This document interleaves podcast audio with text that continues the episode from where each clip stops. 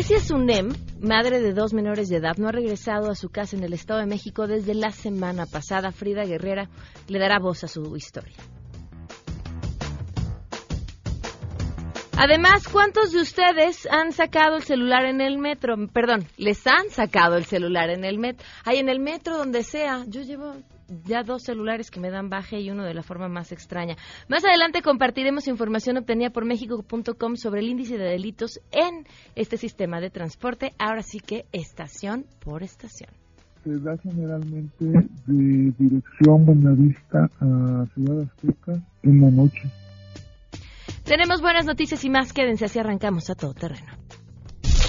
MBS Radio presenta a Pamela Cerdeira en A Todo Terreno, donde la noticia eres tú.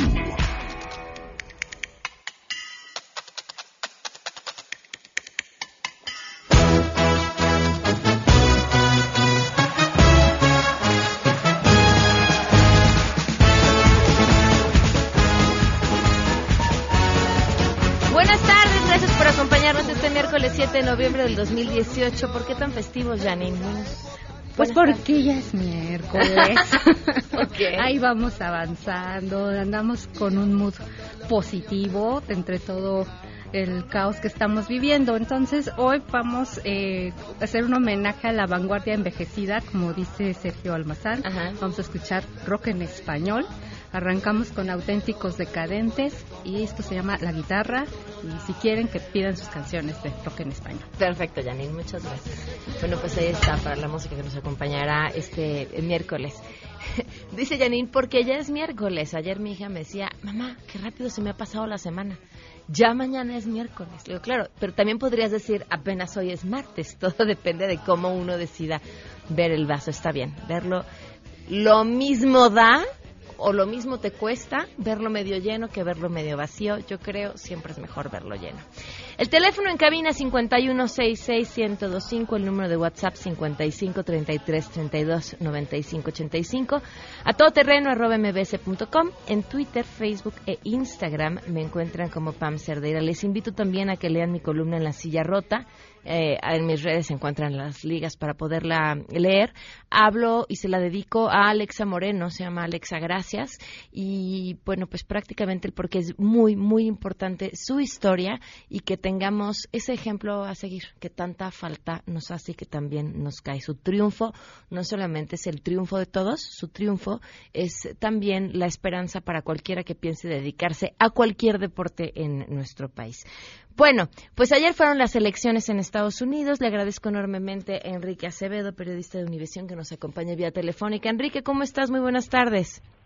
¿Qué tal, Pamela? Bueno, pues un eh, referéndum, un plebiscito a la administración Trump, que termina con un reacomodo del balance de poder en Washington, con los demócratas recuperando el control de la Cámara Baja y con los republicanos ampliando el control que ya mantenían sobre el Senado eh, creo que el presidente Trump no estaba en la boleta, pero sí en las mentes de un número histórico de electores que salieron a um, participar y estuvieron haciéndolo de manera anticipada en este proceso legislativo, eh, un número de hecho que excede la participación en este tipo de elecciones de medio término en, la historia moderna de, de los Estados Unidos. Y bueno, lo más importante es hablar de, creo yo, la manera en la que este nuevo balance de poder acota la presidencia de Donald Trump, su agenda legislativa y la capacidad que va a tener para gobernar los próximos dos años. Lo que sí es claro es que no fue la gran ola azul de la que todos los especialistas hablaban antes del proceso. Eh, es un golpe tal vez al ego del presidente, pero no a sus aspiraciones presidenciales porque deja más abierta que nunca la ventana hacia la reelección en 2020, ¿no? Mira, justo hablábamos antes de entrar contigo sobre el vaso medio lleno medio vacío y creo que aquí depende de qué lado lo vea. He encontrado eh, opiniones al respecto de si es eh, favorable para Trump o no, no es favorable para Trump. Ahora creo que aquí habría que ser o, entender muy bien qué representa el, poder de los demócratas en la Cámara de Representantes en, en, términos prácticos de qué tamaño es ese poder que finalmente sería el triunfo que se anotan.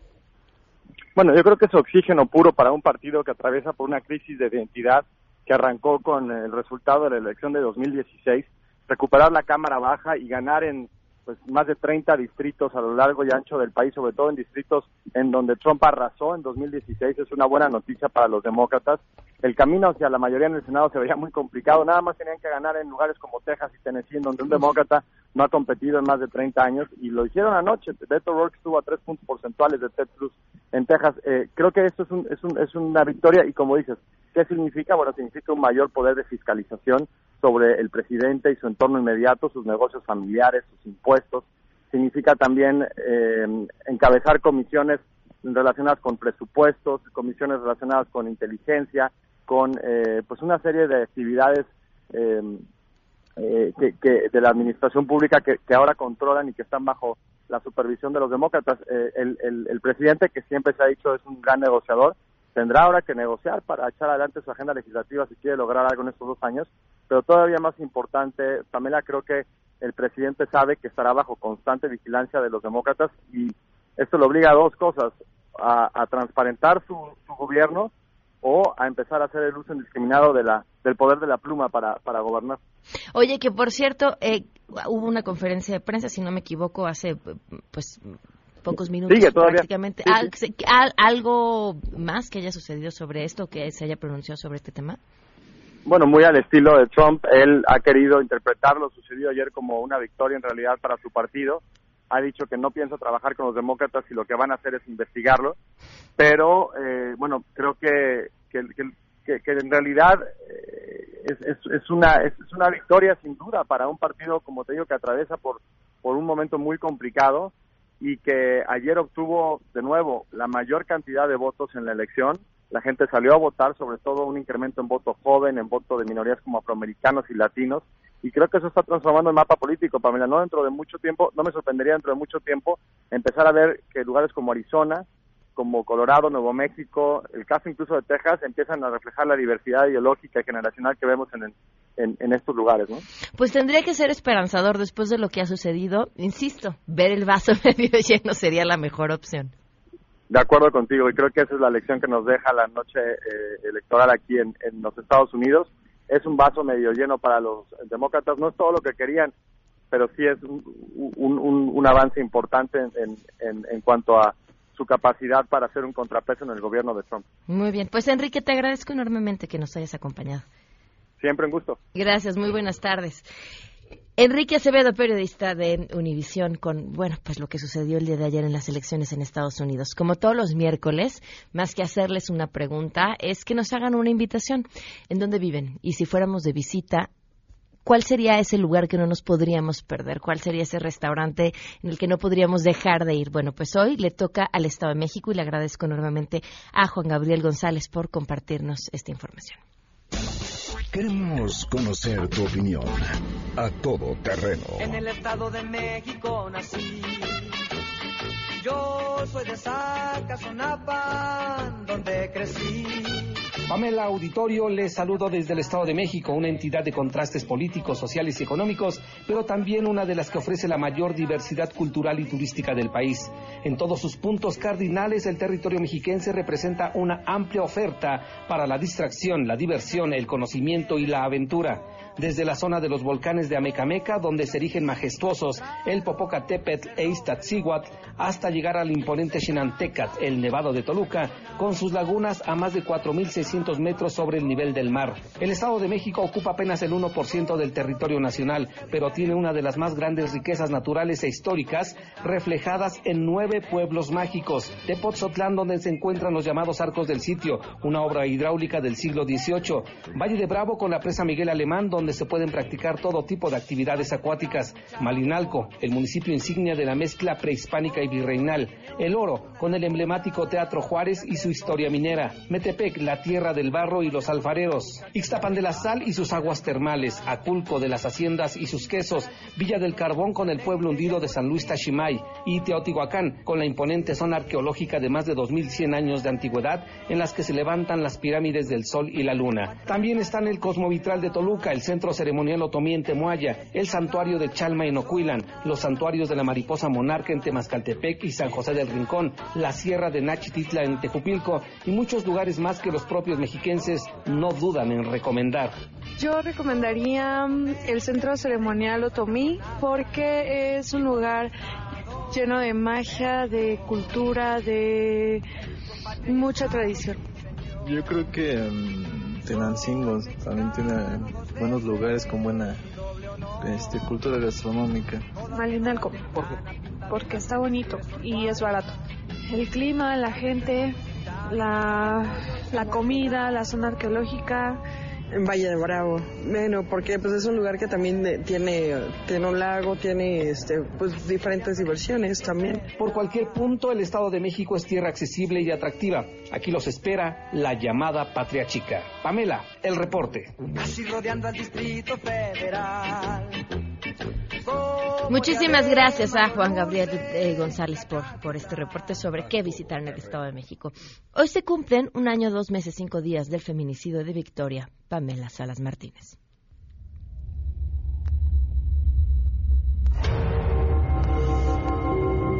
Yo me enojaba con mi esposo porque le decía, ¿cómo no vamos a hacer la voz? ¿Por qué se está tratando de, de la vida de alguien?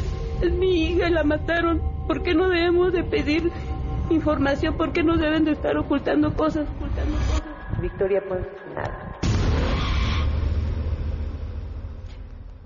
Hay más información sobre este caso. En esta mm, búsqueda de tratar de obtener una claridad sobre si la Procuraduría de la Ciudad de México ha estado o no haciendo el trabajo que tendría que hacer para atrapar a quien cometió este asesinato y si lo que han dicho sobre el trabajo que supuestamente han hecho ha sido verdad o no, está esta historia de la solicitud de información pidiéndoles el documento en el que, o el oficio mediante el cual solicitaron al Interpol se le hiciera la ficha sobre el principal sospechoso. Ya les había yo contado qué había pasado. La Procuraduría contestó que no encontraba el documento. Después, mediante un recurso de revisión, el INAI le pide a la Procuraduría que vuelva a buscar bien en todos lados. La Procuraduría vuelve a buscar y dicen que no lo encuentran. A través de Twitter comento que si no encontraron el documento, entonces mintieron seguramente a la hora en que dijeron que habían solicitado la emisión de la ficha roja. En Twitter, la Procuraduría me contesta con un número de oficio. Regreso al Instituto de Acceso a la Información de la Ciudad de México diciéndoles cómo es que no encuentran el documento y en Twitter tienen un número de oficio, a lo que la Procuraduría contesta clasificando la información, toda la información relacionada con el caso de Victoria. Respondo que cómo es que no tienen el documento y después clasifican la información o cómo es que clasifican un documento que no tienen. Son simplemente incompatibles las dos cosas. A lo que hoy a través del InfoDF contestan, el caso ha terminado y leo este párrafo que me parece una joya. No obstante lo anterior, este órgano garante precisa que el sujeto obligado, o sea, la Procuraduría, con los datos proporcionados por la particular, no localizó dato alguno en el sistema de mandamientos judiciales y fue hasta que derivado del tuit de la fecha 21 de septiembre del 2018 que el sujeto obligado estuvo en posibilidad de vincular la información que originalmente solicitó la particular. Sin embargo, como ya se dijo en párrafos anteriores, una vez localizada la información, la misma se consideró de acceso restringido en su modalidad de reservada. Bueno, esto no se acaba hasta que se acaba. Un año, dos meses, cinco días y seguiremos contando. Vamos con la información. Saludo a mi compañero René Cruz. Pamela, muy buenas tardes. Autoridades del gobierno de la Ciudad de México informaron que hasta este miércoles se tiene el registro de cerca de 5.500 personas en el albergue que se instaló en el estadio Jesús Martínez Palillo de la Ciudad Deportiva. Sin embargo, comentaron que será en el transcurso de este día cuando se tenga la cifra exacta. La presidenta de la Comisión de Derechos Humanos del Distrito Federal, Nayeli Ramírez, comentó que será en el transcurso de las próximas horas cuando los migrantes decidan en asamblea cuál es el paso a seguir, al tiempo en el que destacó que se encuentra preparados para brindar la atención en los próximos 15 días. Ellos tienen un proceso de decisión asamblearia, lo han venido haciendo durante todo el trayecto. El día de ayer en su asamblea lo que plantearon fue que se iban a dar entre 24 y 48 horas para reflexionar, para pensar qué seguía, cómo seguía y para dónde partían. Eh, ustedes van a ver, en, si lo, lo ven aquí, hay gentes que dicen que ya se quieren ir mañana, otros que dicen que se van a esperar, pero bueno, esas son decisiones que no tomamos ninguno de los aquí presentes, ni lo que representamos, sino son decisiones que toman las personas. Asimismo, la ombudsperson capitalina destacó la importancia de que los ciudadanos centroamericanos permanezcan juntos para evitar que puedan ser presa de organizaciones delictivas. Indicó que una vez que reanuden su marcha hacia Estados Unidos, es obligación del gobierno federal brindarle protección a los migrantes, informó René Cruz González. En la Cámara de Diputados avanzará rápidamente la creación de la Secretaría de Seguridad Pública y Ciudadana propuesta por el presidente electo Andrés Manuel López Obrador y es que la Comisión de Seguridad de San Lázaro se reunirá este día para emitir una opinión sobre la reforma a la Ley Orgánica de la Administración Pública Federal presentada por la fracción parlamentaria de Morena y que incluye la creación de nueva cuenta de esta dependencia que se encargaría de los asuntos de seguridad en el país. Se prevé que el voto mayor mayoritario sea a favor de una opinión positiva respecto a la reforma señalada, esto en lo que toca a la Comisión de Seguridad. Mientras esa reunión se lleva a cabo en la sede de San Lázaro, en el recinto senatorial se volverán a reunir las comisiones de gobernación de la Cámara de Diputados y también del propio Senado para continuar con el análisis en su conjunto de la reforma a la Ley Orgánica de la Administración Pública Federal, la cual contempla las modificaciones referidas en materia de seguridad. Se prevé que el dictamen esté listo el próximo lunes 12 de noviembre, informó Angélica Melín. Pamela, te saludo con gusto y te comento que alrededor de 39,4 millones de personas sufren hambre en Latinoamérica. Sin embargo, México ha logrado revertir esta tendencia durante los últimos tres años, anunció la Organización de las Naciones Unidas para la Alimentación y la Agricultura. Las cifras señaladas indican que 6,1% de la población regional padece hambre. Entre 2015 y 2016, el número de personas subalimentadas creció en 200.000 personas. Entre 2016 y 2017, el incremento fue de 400.000. Esto muestra que la velocidad del deterioro está en aumento. Desde 2014, Argentina, Bolivia y Venezuela vieron incrementos en sus números de personas subalimentadas y de estas naciones, el mayor aumento ocurrió en Venezuela con 600.000 personas más solo entre 2014 y 2017. Cabe destacar que en Haití y México el hambre se redujo en los últimos tres años, así como en Colombia y República Dominicana. Son los únicos cuatro países que han logrado esta reducción desde el año 2014. Según el panorama, las desigualdades sociales y económicas se ven también en la desnutrición infantil. La desnutrición crónica infantil también es mayor en la población indígena. Los niños de las zonas rurales también tienen peores indicadores que los que viven en las zonas urbanas. En Belice, Guatemala, Haití, Honduras, México, Nicaragua, Panamá, Perú y Surinam, las tasas de desnutrición crónica infantil en las zonas rurales superan en más del 50% las tasas observadas en las áreas urbanas de acuerdo a informe de la FAO. Pamela, la información.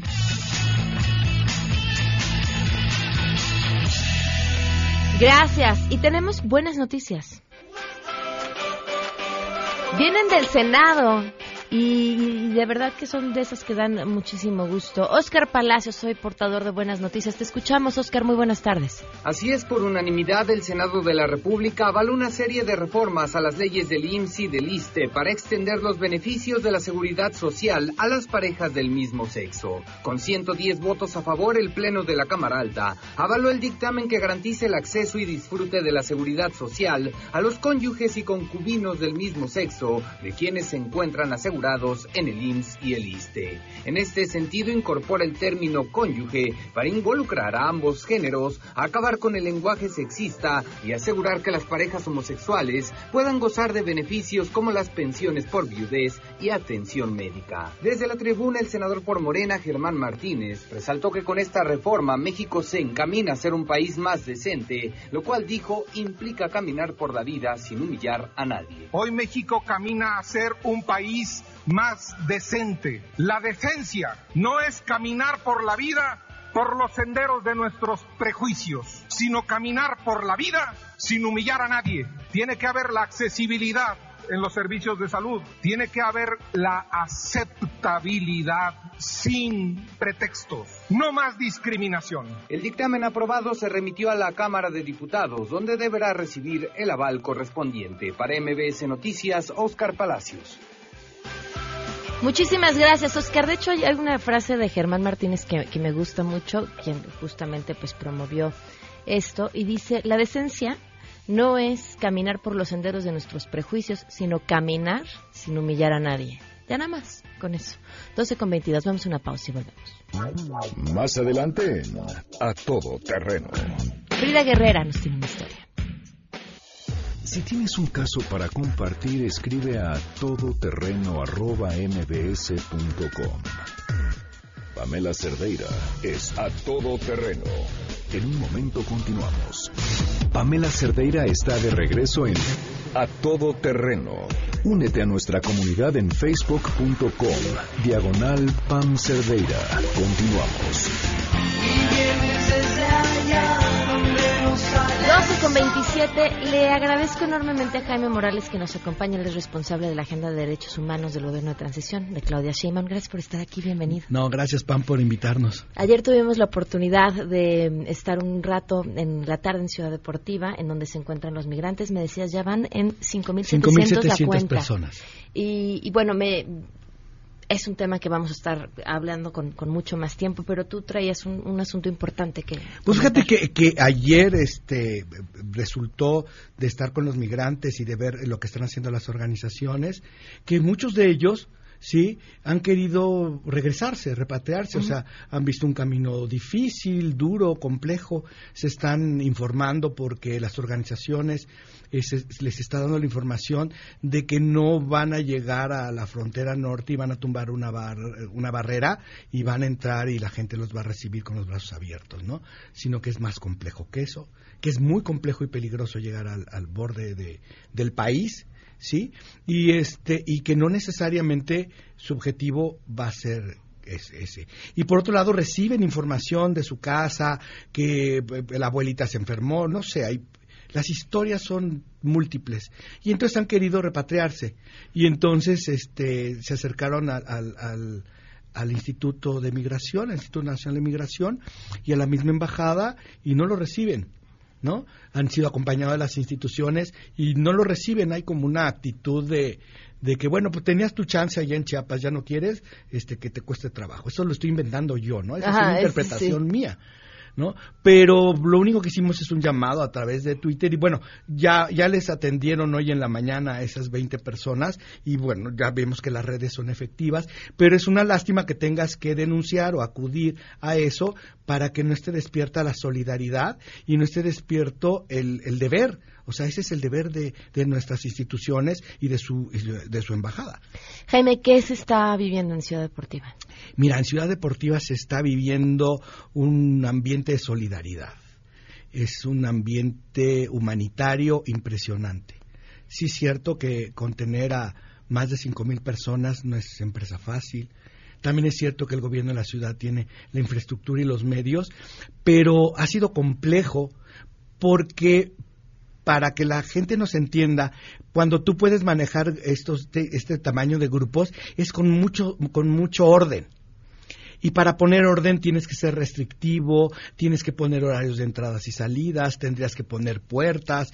Y lo que ha querido hacer el gobierno de la ciudad y, este, y en solidaridad el gobierno de la doctora Sheinbaum es decirles, es una ciudad de puertas abiertas. Vienen en tránsito nuestra constitución y nuestra convicción es atendernos con humanidad, es atenderlos con dignidad. Y se está tratando en lo más posible de hacerlo. Con el mínimo de reglas, ¿sí? Hay, hay un código que, se autorregula por ellos mismos y ha sido complejo, pero ha sido muy sorprendente ver que ante este hacinamiento, porque es lo que es, este, subo un conato de pleito antenoche, ¿sí? Y la verdad no ha habido problemas. Una chica que empujaron en unas gradas, que todos están bien, afortunadamente. Eh, hay un un gran cuerpo de, contención, tanto por parte de organizaciones como por parte de, las instituciones del gobierno de la ciudad. Eso creo que hay que señalarlo, la cantidad de organizaciones que están ahí mm, trabajando pues da mucho orgullo y muchísimo gusto encontrarlas de diferentes eh, orígenes, ¿no? Porque están las religiosas, están las laicas, están, pero todos ahí con, poniendo lo que saben hacer. Fíjate que hoy tenemos como muchos grupos de trabajo y en uno de ellos reportaban algunas de las organizaciones como un poco criticando este a estos que no se ensucian las manos, ¿no? Y decía, vienen unas de tacones, ¿no?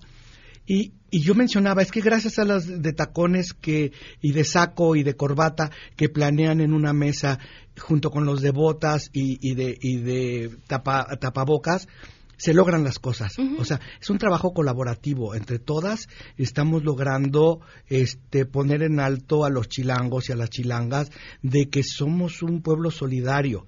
Generalmente somos solidarios en la tragedia. Y ahora, si es, es, un, es un drama, no es una tragedia porque no hay muertos, es un drama. Las historias de estas personas son terribles, muchas de ellas.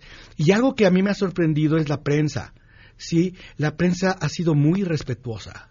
La prensa va por la nota y la nota que les parece no es la nota amable, no es la nota de lo que sí se ha logrado, sino ha sido la nota de, de la pobreza, la nota de que se están bañando junto a unos tambos, la nota de que quedó por ahí la basura. Y entonces estamos acabando con el pudor de la gente, viene golpeada, viene caminando desde hace 20 días y muchos de ellos vienen huyendo. Vienen huyendo de la muerte y les toman fotos y, esas fotos han salido. O pongo ejemplos de la comunidad LGBT. Unos chicos estaban muy asustados porque los habían visto en, en Honduras en la televisión ¿no? Porque les pusieron el, el, letrero que era comunidad LGBT. Entonces, creo que yo hago un llamado, uno, a la solidaridad de la gente, sobre todo para la comprensión de lo que está sucediendo en la ciudad. ¿sí? Eh, no necesariamente para que lleven cosas que ojalá lo hagan, simplemente para que vean que este es un trabajo humanitario, que nos toca, que no hay agua, de la poquita que nos toca, ¿sí? Tenemos que darles algo a ellos. ¿Sí? Porque eso hemos exigido para los nuestros que van para el norte. Eso exigiría yo para mi hija, eso exigiría yo para mi vecina. Entonces, tenemos que ser solidarios con lo que tenemos. Y esta ciudad, con todas sus carencias, tiene mucho que ofrecer. Sí, sin duda, y creo que esa es una gran muestra de, lo grande que es la ciudad. Janine Montes, productora de este programa, que ayer íbamos juntas, me decía, mira, y nada más pensar que hace unas semanas aquí se albergaba la Fórmula 1. Así es. Y, y, el, y el contraste del, del glamour y lo que la Fórmula 1 representa. Y hoy también vemos esto. Y le decía, sí, eso habla de que somos una ciudad en la que todos cabemos. Así es, todos cabemos. Fíjate que eh, las dos grandes carpas que están adentro eran, eran carpas que se utilizaron para la Fórmula 1. Wow, okay. Que son carpas enormes. Entonces, pensemos que eh, primero esto es algo que, que va, va a caminar, va a seguir Esperamos que el, el flujo va bajando, ¿sí? aunque sabemos que hay gente eh, en el sur que está encaminándose hacia acá, pero es un tránsito y es un tránsito que, al que nos tenemos que ir acostumbrando.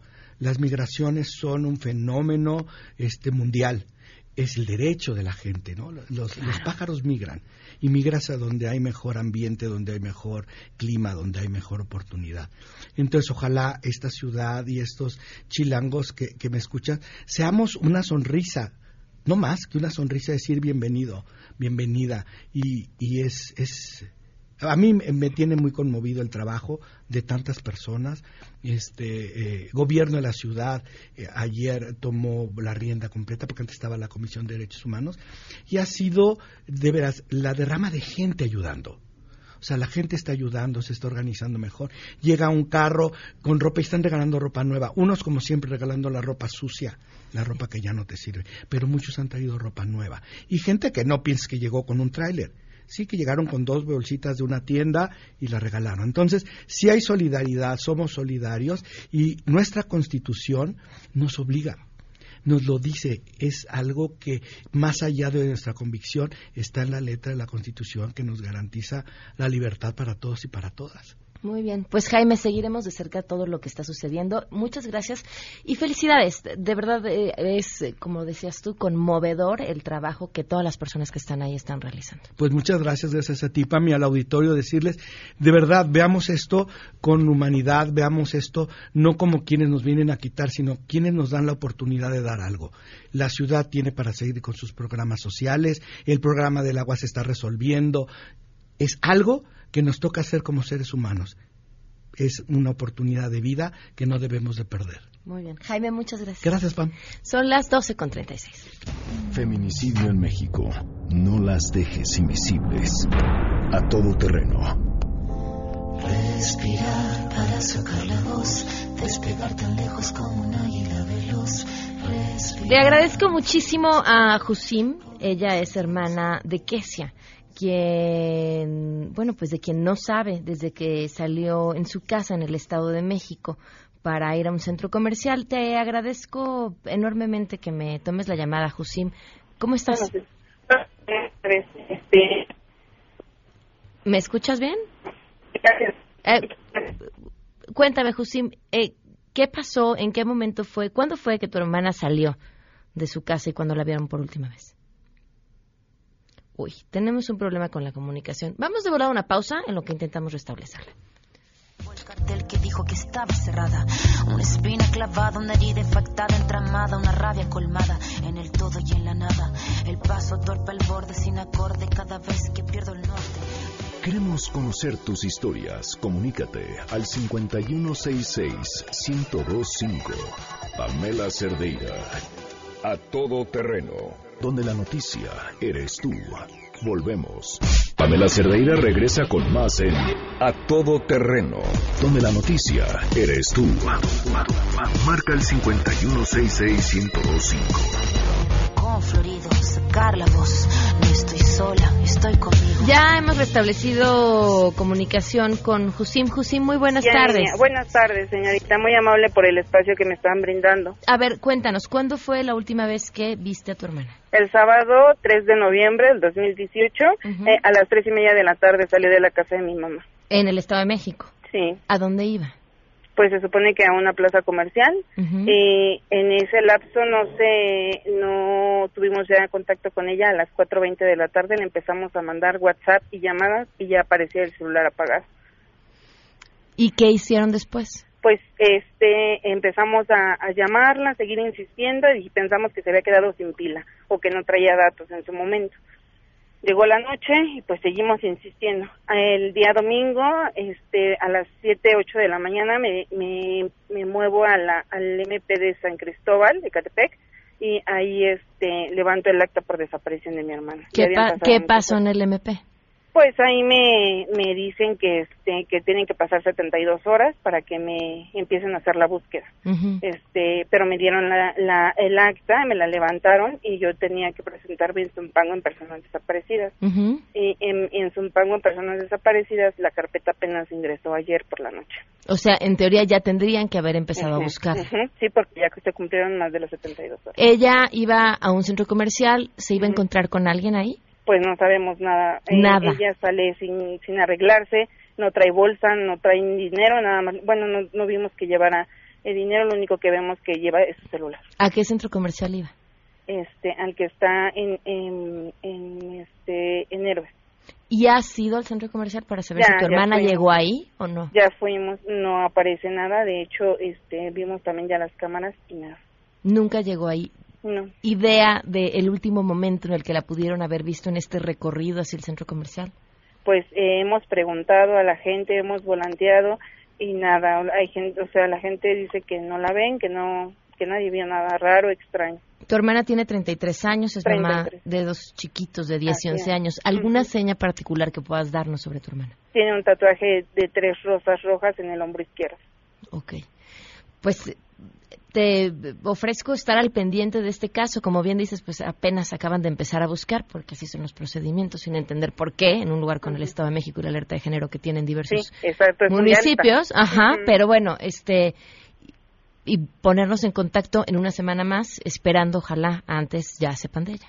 Ok, qué amable. Yo sí le pido a toda la ciudadanía que si saben algo, la ven, por favor se comuniquen a los teléfonos de Odisea, que es donde tienen el reporte donde lo levantamos, por favor. Jusim, ¿alguna red social en donde esté la fotografía de tu hermana? Sí, está en, en, en su Facebook, está en Instagram, está en Twitter, en todas las redes sociales lo hemos compartido. ¿Cómo los encontramos? Eh, como este Usim Jae, Usim León Novoa o como que sea León Novoa y, y la estamos buscando. Perfecto. Seguimos buscándola y esperemos que, que sí nos ayuden a encontrarla, por favor. Perfecto, muchísimas gracias. A usted. Hasta Gracias.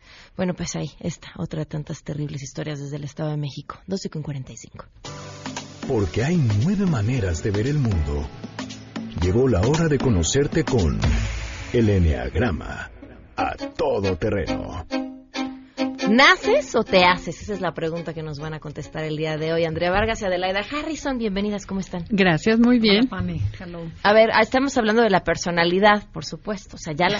Ah, yo creo que las dos, ¿no? Bueno, yo creo vamos que ya la traes y te vas haciendo. Bueno, así estoy a ver. La, la vas este, fortaleciendo o te vas inclinando hacia uno o a otro lado, pero lo que traes, lo traes. Claro, y sabes que lo que traemos ahora es información neurocientífica, la ciencia nueva del cerebro que nos deja estudiarlo, el cerebro vivo. Pues bueno, tenemos cosas bien interesantes como que compartir. hoy. A ver, cuenta. Entonces, te vamos a platicar sobre las herramientas que la neurociencia ha desarrollado para entender y validar el enneagrama. Recordemos que la neurociencia estudia todo lo que se refiere al sistema nervioso y la manera como se organiza el cerebro. Hoy en día hay hechos científicos y comprobables que demuestran lo que ha sido evidente para nosotros el enneagrama, que desde hace muchos años, por falta de evidencia científica, el valor de esta poderosa herramienta llamada enneagrama era devaluado y descartado. Todo mundo decía, bueno, ¿en qué te basas? Pero no había, pero ahora ya existe, por lo que a lo largo de estos programas te vamos a platicar a ti y a tu auditorio sobre hechos que han sido probados por científicos muy reconocidos y que sirven para validar el enneagrama. Ok. Bueno, una de las... Entonces, hoy te vamos a hablar sobre el primer hecho neurocientífico. Tu cerebro busca tu supervivencia. Ok. Entonces, bueno, esto tiene que ver cómo se forma la personalidad, ¿no? Al final del día, desde el punto de vista biológico, a la naturaleza no le preocupa demasiado que seas feliz. Le interesa que tus genes pasen a la siguiente generación. Con las implicaciones que tiene, tu felicidad, esa te toca a ti. ¿No? Tu ego te va a engañar muchas veces para que aguantes la situación donde estás viviendo, lo que llamamos la zona de confort, que hay pocas cosas más incómodas que eso, pero la idea es que no te muevas porque si ha funcionado hasta hoy, tu cerebro dice, ¿para qué le buscas? Así sigue. Entonces, eso es un mecanismo de supervivencia. Hay una periodista, bueno, eh, por ejemplo, en África los niños nacen con el metabolismo adaptado a vivir con muy poca cantidad de comida. Y esto lo encontró también una periodista, Anne Murphy, es una periodista de investigación científica. Entonces se puso a investigar todos los hechos alrededor de esto y empezó con el, invierno del hambre en Holanda. Las mujeres que estuvieron embarazadas tuvieron, bueno, que tuvieron bebés durante ese sitio con poca comida y alimentos restringidos, fueron adultos obesos. Dijo, ay, qué raro. Entonces hay muchos estudios basados en ese hecho y de ahí se han dado cuenta que los niños nacen con, con ciertas características de adaptación. En el vientre aprendes muchísimo. Eso es lo que esta mujer encontró. Ah, le atiné, ya ves. Eh, sí, sí, claro, ¿no? Por le atiné. Es que Ajá. cualquiera que tenga criaturas ve que ya traen lo que traen, o sea, ¿no? Sí, no, hablan y ya opinan. y Lo que pasa es, ajá, exacto. La idea es que esto sucede en el vientre, es una adaptación, no es herencia genética. Ok. Entonces, por ejemplo, es decir, tanto tu salud, tu bienestar, tus capacidades, incluso tus emociones, como explica esta señora Murphy en su libro Origins, depende de la manera crucial de los nueve meses que pasamos en el vientre materno. Porque en, en, en el enneagrama siempre está la teoría de que este, no, naces con la personalidad o te haces, ya traes el temperamento, pero te vas haciendo según las circunstancias. No, aquí lo interesante de esta señora es que te dice, no, el cómo pasas los nueve meses es ahí donde Va formando. lo va a ir formando. Pero si la mamá se enojó con el papá, si la mamá está feliz, si la mamá se alimentó bien, todo eso se va a ir transmitiendo al, al bebé, ¿no? Okay. Sí, por ejemplo, si hay la voz de una persona y la mamá tiene una descarga de adrenalina, el niño nace con reacción a esa persona, porque es aprendí que esa persona es peligrosa. Entonces, todo lo que transmites al hijo es impresionante. Eh, esta periodista sostiene que el feto aprende a través de la voz de la madre el idioma en el que va a hablar. Entonces, por ejemplo, ya nacen con la tonadita del idioma y los niños lloran de manera diferente en cada país. Otra cosa interesante es que reconoce los olores y los sabores de los alimentos que son seguros para comer. Entonces, no es tanto que a la mamá le guste, pero si la mamá lo come, el niño registra que es un alimento seguro y que va a sobrevivir si come eso. Entonces, tiene mucho que ver con el aprendizaje y la adaptación dentro del vientre materno. Ok. Y, ¿y qué más? Este, mm, lo interesante es que aprendemos muchas cosas del mundo, pero incluso antes de llegar al, al mundo. O sea, como dices, hasta los alimentos, lo que me va a caer mal, lo que me va a caer bien, las emociones, todo eso lo aprendes adentro. Oye, yo hice eh, lo de la música, ¿no? Ponerles música como específica durante, el Durante el embarazo. embarazo. Ajá. Y ya que nacían, les volvía, pero ya que nacían les hablo al mes de nacidos o a las tres semanas de nacidos, les volvía a poner la música que les ponía cuando estaban en la panza. Las caras eran impresionantes. O, O sea, sea, tú lo si estaban llorando, dejaban de llorar, automáticamente volteaban a buscar, o sea, reacciona, no era la reacción que tenían con cualquier otra música, reaccionaban como em, entendiendo que eso era algo que conocían y querían ver de dónde venía eso que había sonado. Qué maravilla, ¿no? Exacto.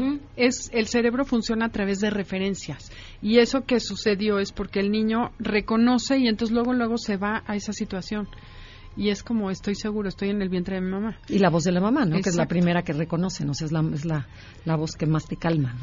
Pues qué interesante. Si ustedes quieren saber más sobre el enneagrama, esta herramienta que ahora, bueno, pues también de la mano de otras herramientas eh, nos ayuda a entender por qué somos como somos, pero también cuál es el camino, no solo para sobrevivir, porque no solo se trata de eso, ¿no? Hay que hacerlo bien y estar bien. Hoy estamos con el tema del vaso medio lleno, entonces.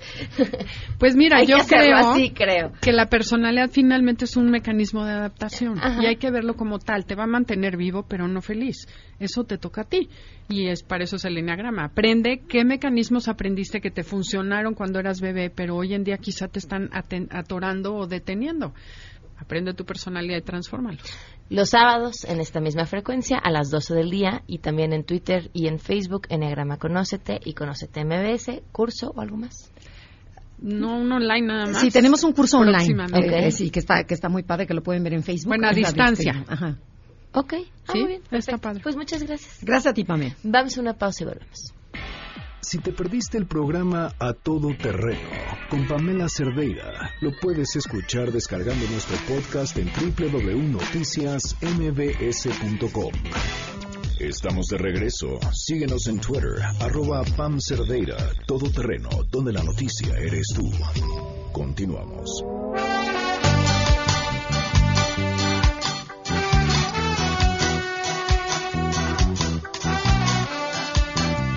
Agradezco muchísimo a Saúl Hernández, reportero de México.com, que nos acompaña. Saúl, ¿cómo estás? Muy bien, Pamela, muchas gracias por nuevamente estar aquí. El metro, el metro y los atracos en el metro. Cuéntanos. Bueno, lo que presentamos hoy en México.com Ujú. es una estadística que los ciudadanos no conocen. Siempre lo que sabíamos la- la- del metro eran las estadísticas de la Procuraduría. Lo que obtuvimos nosotros después de seis meses largos de estar batallando con el metro son estadísticas que genera el propio metro acerca del crimen y que son 29% más altas que las que tiene la Procuraduría. La gran ventaja de estas estadísticas es que podemos conocer el delito estación por estación, línea por línea, no solamente de robos con violencia, también sin violencia y delitos contra la salud. ¿Cuáles son los delitos que más suceden en el metro? Robos sin violencia, Ok.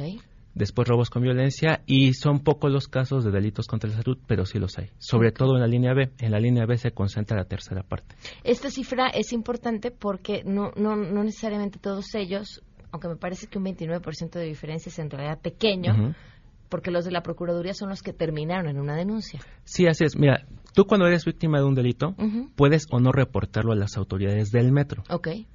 Si lo reportas a las autoridades del metro, esto ya termina en un reporte, digamos, interno del sistema operativo.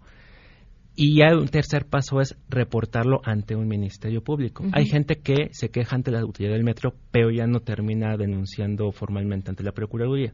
Por eso la cifra esta es mayor, aunque todavía hay una cifra negra importante de aquellos que aunque sufren un robo No o un le delito, dicen a no le dicen nadie. absolutamente a nadie. Ok, ahora ¿y qué más datos encontraron?